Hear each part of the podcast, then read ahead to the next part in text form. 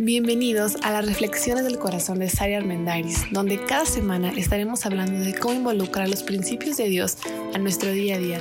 Muchas gracias por escucharnos.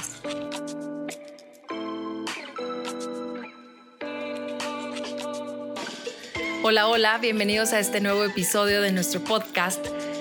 El objetivo de la comunicación es poder llegar a acuerdos que trasciendan en nuestra relación no nada más soluciones de ganar o perder, sino que realmente generemos sinergia para poder tener relaciones mucho más sanas, duraderas, felices. Pero poder lograr este objetivo no siempre es fácil, porque todos tenemos muchos hábitos no muy buenos por ahí escondidos a la hora de hablar y a la hora de comunicarnos. Muchas veces no nos damos cuenta que tenemos vicios ocultos que impiden que logremos este objetivo. Y hoy vamos a hablar de dos de ellos. El primero es el error de la comunicación deficiente. La comunicación deficiente tiene que ver con una falta de claridad de ideas, con una falta de especificar cuál es el sentimiento que estoy experimentando, cómo me siento respecto a lo que está pasando, asumir las cosas y esperar que el otro pues entienda lo medio que dije, no importa si lo dije bien o mal, pero que entienda más bien lo que, lo que está en mi mente, o sea, que me sea capaz de leerme la mente. Tiene que ver con divagar al hablar, con hablar mucho, pero al hablar también de nada, hablar demasiado del pasado, de lo que ya hizo, de lo que le quiero echar en cara de hace 10 años, y no saber cómo acomodar nuestras ideas. Sin miedo a equivocarme, puedo decir que este es uno de los errores más comunes que todos tenemos por ahí de repente escondidos y que no nos damos cuenta que están entorpeciendo nuestros procesos de comunicación. ¿Cómo se vence la comunicación deficiente? se vence a través de hablar lo más claro posible. Aclarar el problema, aclarar el sentimiento, aclarar la emoción, aclarar las ideas. Lo más claro que podamos hablar. Primero necesitamos aclarar la naturaleza del problema, es decir, entender que no podemos hablar de toda nuestra historia de 10 años en una conversación de media hora. Quien pretenda lograr eso no quiere resolver el problema, quiere terminar más peleado que al principio. Se trata de empezar de lo específico a lo general. Lo más recomendable es que en cada conversación tengamos un objetivo súper específico y digamos, bueno, aquí en este momento quiero arreglar nuestra situación de finanzas para final de año. No lo que hemos vivido en cinco años, no lo que va a pasar el próximo año, no. ¿Qué está pasando ahorita para este final de año? Si yo hablo de lo específico y luego voy hablando un poco más de lo general, la idea se va a aclarar y va a ser más fácil para el otro realmente entender lo que queremos decir. Porque no sé si les ha pasado, pero de repente en tu mente tienes toda una idea que quieres transmitir. Es más, ya pensaste lo que el otro te va a contestar, a qué solución van a llegar y llegas muy entusiasmado a platicar tu plan, más allá de invitar a una conversación a platicar tu plan y te das cuenta que el otro no siempre contesta lo que tú tenías en mente que iba a contestar. Y entonces cuando el otro dice algo diferente, ahí sí truena tu plan y dices, ¿y ahora qué? No, si ya no está funcionando como yo pensé que iba a funcionar. Entonces, para aclarar ideas es bien importante aclarar primero la naturaleza del problema, ir de lo específico y entonces observar qué está pasando en este punto en particular. Número dos, hay que aclarar los efectos del problema. Primero voy a aclarar el problema, cuál es de manera específica. Ahora, ¿qué sucede con eso? ¿Cuál es el efecto que tiene? ¿Cuáles son las consecuencias que tiene? Si nada más hablamos de hechos y de realidades, no vamos a llegar a soluciones. Además de eso, necesitamos hablar de las consecuencias que tiene para nosotros y para la relación. Creo que un gran problema de nuestra época, sobre todo en parejas jóvenes, es esta cuestión eh, del uso del teléfono indiscriminadamente. Pero luego a la hora de transmitir el mensaje, en el episodio anterior hablábamos de la importancia de hablar de el yo y decir, a mí me molesta el tiempo que pasas en el teléfono, en lugar de decir, deja de pasar tiempo en el teléfono. Pero ahora, cuando hablamos de aclarar el problema, necesitamos ir empezando por cuál es el problema. Ok, a mí me molesta que estés en el teléfono. La naturaleza del problema es que me molesta, pero ¿qué? El tiempo que le dedicas, las cosas que haces, especifico. Pero ahora necesito especificar los efectos que tiene. ¿Por qué me molesta el uso del teléfono? Me molesta el uso del teléfono porque eh, reduce el tiempo que platicamos, reduce el tiempo que estamos juntos, reduce la atención, reduce la productividad. ¿Qué, ¿Cuál es el efecto? ¿Cuál es lo que está sucediendo? ¿Y qué tiene que ver conmigo? Porque a veces nada más decimos, me choca esto, no soporto aquello, quiero que cambies así. Pero la otra persona puede estar pensando, bueno, ¿y eso qué tiene que ver contigo? O sea, así soy, soy gritón y me encanta gritar, soy mal hablado y así soy porque de donde yo vengo todos son mal hablados. ¿Qué tiene que ver contigo? Hay que aclarar cuáles son las consecuencias o cuál es el efecto que está teniendo en nosotros para dar una mejor visión de las cosas y entonces ayudar a entender la gravedad y los efectos. Porque como hemos dicho muchas veces, puede ser parejas donde no sé, em, el gritar no sea un problema. Puede haber quien sí le sea un problema. Puede haber quien dice, a mí no me, no tengo ningún problema con el uso del teléfono, con la forma en la que administras el dinero. Pero si para uno hay un problema, necesitamos especificar primero cuál es la naturaleza del problema, cuál es el problema. Y número dos, qué efectos está teniendo en mí y además en nuestra relación, siempre hablando desde mi perspectiva. Y por último, necesitamos enfatizar el deseo al cambio, porque si nada más nos quejamos, no buscamos solucionar las cosas. Si yo nada más quiero dar una letanía de todo lo que tengo en contra de la otra persona en los últimos, no sé, dos años, eso es desahogo, pero eso no es una conversación que lleve a soluciones. Entonces, igual y vale la pena aclarar, ¿no? Oye, solo me quiero desahogar. Bueno, échate tu lista de 25 quejas. Pero si quieres llegar a una solución, entonces hay que hablar sobre lo que te gustaría que ocurriera en los siguientes pasos.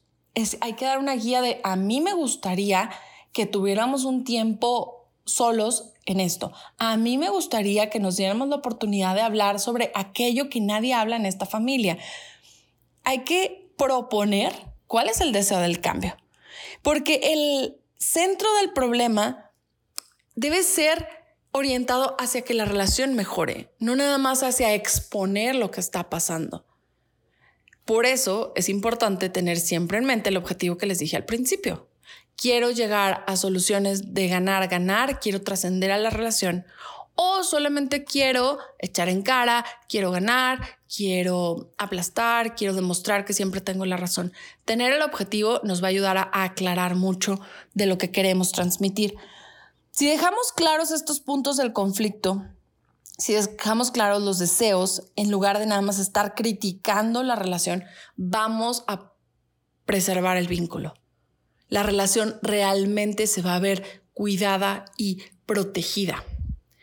Y el segundo error del que vamos a hablar hoy tiene que ver precisamente cuando ya estamos hablando. El episodio anterior hablábamos de primero la cuestión qué estás pensando, lo que está pasando en tu mente, cómo lo vas a procesar y cómo lo vas a transmitir. Una vez que ya decides que lo vas a hablar, bueno, estructura muy bien cómo lo vas a hablar, qué, cómo me afecta y qué necesito que sea cambiado, modificado, adaptado, lo que sea. Y entonces ahora sí, ¿cómo voy a llevar una conversación que nos lleve a un buen resultado? Porque muchas veces Estamos en procesos de comunicación, en conversaciones importantes y nos queda este sabor de boca de una muy mala experiencia. Es decir, que no, no me sentí entendido, no sentí que se le diera importancia a lo que yo estaba diciendo, tal vez no llegamos a ningún acuerdo, quedamos en una de esas peor que al principio. Entonces hablamos, pero no tuvimos un proceso de comunicación efectivo, no tuvimos una solución real y no trascendimos en nuestra relación.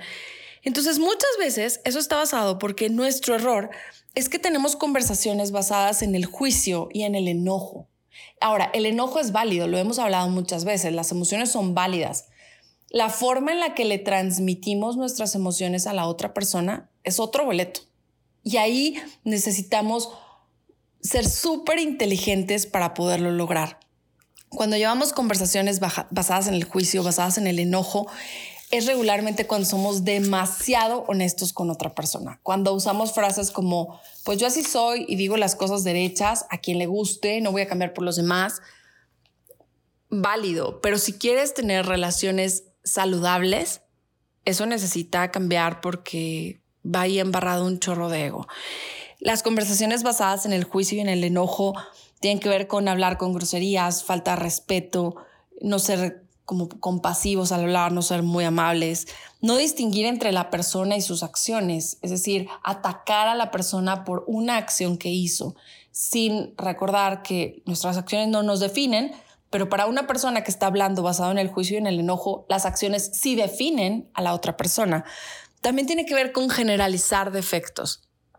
Todo tú, tú eres un mentiroso, tú eres un chantajista, tú eres una manipuladora. O sea, toda tu persona hace eso. No me dijiste una mentira, porque es bien diferente decir, me dijiste una mentira. Esto que estás diciendo es una mentira y me molesta que me digas mentiras. Ah, eres una mentirosa, siempre lo has sido y siempre lo serás. Ambas frases están transmitiendo mensajes totalmente diferentes y pueden hablar de la misma mentira en común, pero al final la solución en esas conversaciones tan diferentes va a ser del cielo a la tierra, no van a llegar a los mismos acuerdos. Es más, en la conversación de tú eres una mentirosa, siempre has sido y siempre lo serás, igual que tu madre, porque en tu familia todas son mentirosas, esa conversación no va orientada a una solución en ningún punto. Al contrario, va orientada al juicio, al enojo, a la crítica, a la desaprobación y a la humillación. Entonces, por eso es que tener el objetivo nos ayuda a salir adelante de una buena manera, ¿no? ¿Cómo arreglamos este error? ¿Cómo lo convertimos en un acierto? Tenemos que equilibrar la gracia y la verdad. Sí hay que decir la verdad, es lo más importante pero ¿cómo vamos a decir la verdad? Y no se trata de suavizarla, solamente se trata de decirla con gracia. Y esta palabra de gracia en este momento tiene que ver con, con esa sabiduría, con esa inteligencia emocional de poder decirlo de manera prudente, sin ocultar la verdad, pero decirlo amable, prudente. Independientemente del asunto, se trata de tener en consideración al otro, porque todos tenemos derecho a réplica siempre. Mira, el otro puede ser el más maldito del mundo, pero tiene derecho a réplica, tiene derecho a expresar su opinión y a decir por qué hizo las cosas o cuál es su perspectiva. Es ponerse del lado de la relación más allá de mi lado. Y este punto me parece que lo deberíamos de tener tatuado en la mente. ¿De qué lado estás? ¿De tu lado o del lado de la relación? Si queremos que nuestras relaciones trasciendan, vale la pena a veces dejar un poco mi lado y ponerme del lado de la relación, del lado de mi relación de pareja, del lado de mi relación con mis papás, del lado de mi relación con un socio, con una amiga. No estoy hablando de soportar conductas tóxicas o violencia, lo que sea. No, estoy hablando de dejar mi ladrillo en el que me subo a veces y en el que peleo solo por pelear y solo por ganar sin darme cuenta que cuando yo gano, a veces la relación pierde. Entonces, ¿qué queremos? Si solo digo la gracia o la verdad por separado, no voy a resolver el problema. Porque si me falta gracia, voy a ser muy duro, voy a juzgar, voy a lastimar y puedo llegar hasta humillar. Pero si me falta verdad, por decir las cosas demasiado bonitas, sin decir lo que quiero decir, pues no se va a entender la gravedad, no van a saber qué tanto es. Yo recuerdo que desde hace muchos años, desde que yo era una niña, eh, padecí muchísimo tiempo migraña. Entonces, el dolor de cabeza para mí era algo parte de mi vida de todos los días, de casi todos los días, no sé, te puedo decir que de cinco de siete días a la semana. Entonces estaba tan acostumbrada que cuando iba al doctor por alguna otra cosa y me decía, ¿cómo te sientes? Y yo, pues no tan mal. Y recuerdo que mi mamá muchísimas veces me decía, no, di la verdad, di que te duele. Y yo decía, pues sí me duele, pero me ha dolido más otras veces, ¿no? O sea, no es tan malo. O sea, hay veces que he estado sin poderme parar de la cama. Y ese es un pensamiento súper loco, pero que también lo llevamos a las conversaciones. Tenemos que decir la verdad. Sí me molesta. Sí me molesta lo que acaba de pasar. Sí estoy enojada por esa situación. Ahora, es bien diferente decir, sí estoy muy enojada, a recibir a la otra persona a gritos, a sombrerazos y a groserías. No, no está transmitiendo el mismo mensaje. Puedo decir que estoy muy enojada sin gritar, en un tono de voz firme, pero sin perder la amabilidad, sin perder el respeto. Ese es el punto medular de hablar con gracia y con verdad y equilibrarlas. Y, y, hay que empezar por la gracia, porque muchas veces nos dejamos vencer mucho y nos dejamos llevar por este me lo merezco, tengo la razón, tengo que comprobar. Y se nos olvida que el otro es persona, igual que nosotros, y que nosotros escogimos en la mayoría de las veces esa relación. Y si no la escogimos, escogemos estar ahí. Así que prepara un poco el terreno, prepara un poco lo que vas a decir, pero también puedes empezar sin atacar, hablando tal vez de las cosas buenas, de las cosas que rescatas, de las cosas que quieres resaltar. No asumir que para el otro es obvio. Si yo voy a tener una conversación con mi pareja acerca de el uso del dinero, que es un gran problema para muchísimas parejas, pues antes de llegar a decir, aquí tengo el estado de cuenta y no puede ser, esto es bla, bla, bla, bla, ¿Qué te parece el, oye, quiero hablar contigo y quiero decirte algunas cosas que siento, que tal vez estoy enojada, que estoy molesta? Antes de eso, quiero decir que para mí tú eres una persona muy importante. Y realmente quiero conservar esta relación. Es más, quiero que mejoremos nuestra relación. No sé si ya lo sabías. Porque eso parece obvio, pero la verdad es que no es obvio. Y muchas veces estamos tan perdidos en lo que nos echamos en cara, en lo que nos recriminamos, que no se nos olvida poderle hacer ver al otro que, nos importa, que es relevante para nosotros. Y entonces ya después de que digo esto, ok, pero como me importas mucho, quisiera que entendiéramos lo que está pasando aquí. Quiero entender tú cómo estás viendo las cosas para poder llegar a un acuerdo, porque la forma en la que, el ejemplo, llevamos nuestras finanzas no me parece lo más sano.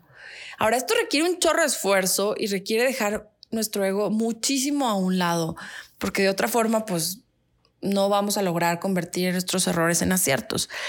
Y ya que empecé por la gracia, hay que mantener todos los elementos en la conversación. Es decir, no se vale un ratito de gracia, un ratito de verdad, un no, hablo verdad con gracia junto con pegado. O sea, puedo decir, oye, estoy muy sorprendida o muy sorprendido de que estoy viendo aquí el estado de cuenta y todos estos cargos yo no los reconozco. O sea, ¿qué onda? ¿Qué pasó aquí? Me gustaría saber que tú me dijeras qué fue, en lugar de, no puede ser siempre, eso es una gastalona, bla, bla, bla. La forma en la que los decimos, este acierto tiene que ver con la forma en que lo decimos y mucha autoconciencia de encontrar este equilibrio para poder buscar los dos elementos. Ahora, se vale enojarse, enojarse no está mal, enojarse es correcto, pero Dios lo dice en su palabra, enójense, dice el apóstol San Pablo en Efesios, pero no pequen. Y para mí esa siempre va a ser una de mis frases favoritas. Enójense, pero no pequen. El otro día escuché a alguien decir que qué mal está la frase, el que se enoja pierde. Y tiene toda la razón, porque todos tenemos derecho a enojarnos. Es un sentimiento real, es una emoción real, pero la forma en la que llevamos el enojo a la plática, a nuestra relación, es totalmente diferente. Enójate, nada más no peques de gritón, de humillante, de agresivo. Controla habla con cuidado, expresa lo que quieres decir, no lo minimices. No digas, ay, pues más, más o menos me duele poquito cuando estás en el 10 muriendo de dolor. Di la verdad, pero ¿cómo vas a decir la verdad? Y cuando tengas dudas de qué tanta verdad y qué tanta gracia, la recomendación siempre va a ser enfócate en la gracia, enfócate en la amabilidad. Quiero terminar con una parte del Salmo 85 los voy a poner en contexto. El rey David lo escribe en un momento de traición y de crisis y le está pidiendo ayuda a Dios y perdón a Dios porque la verdad es que el pueblo de Israel donde él vivía la estaba regando muchísimo. Entonces en el versículo número 10 dice así, el amor y la verdad se encontrarán, se besarán la paz y la justicia. Él está hablando acerca de cuando llegue ese momento en el que Dios los ayude entonces el amor y la paz se encontrarán. Y la paz, perdón, el amor y la verdad se encontrarán, y la paz y la justicia se besarán. Encontrar el punto correcto entre la gracia y la verdad, entre comunicar claramente y decir lo que realmente quiero, es algo muy difícil que siento que va en contra de la naturaleza humana, porque significa dejar mucho nuestro ego y ponernos del lado de la relación más allá de que de mi lado o del lado de la otra persona. Y eso hacerlo solos es muy complicado. Por eso me gustaría que hoy termináramos con esta petición que le hace David a Dios y le dice, Dios, cuando vengas a ayudarnos, cuando nos perdones por todo esto que está pasando tan terrible, entonces encontraremos el punto en el cual el amor y la verdad se encuentran, en el cual, fíjate, se besarán. Es un libro poético, por eso habla así, la paz y la justicia. A mí me encantaría y, me, y es uno de mis objetivos que en mi familia el amor y la verdad se encuentren, que la paz y la justicia se encuentren, que vivamos en equilibrio y que aunque tenemos un chorro de desacuerdos, podamos encontrar el punto correcto donde generemos esta sinergia. El mejor consejo que te puedo dar es que hables con Dios, que busques su ayuda y que le digas, Dios, ayúdame a encontrar este punto donde el amor y la verdad se unan, donde la paz y la justicia vivan en mi casa y no vivamos en este caos de egos personales. Esa es la reflexión de este episodio.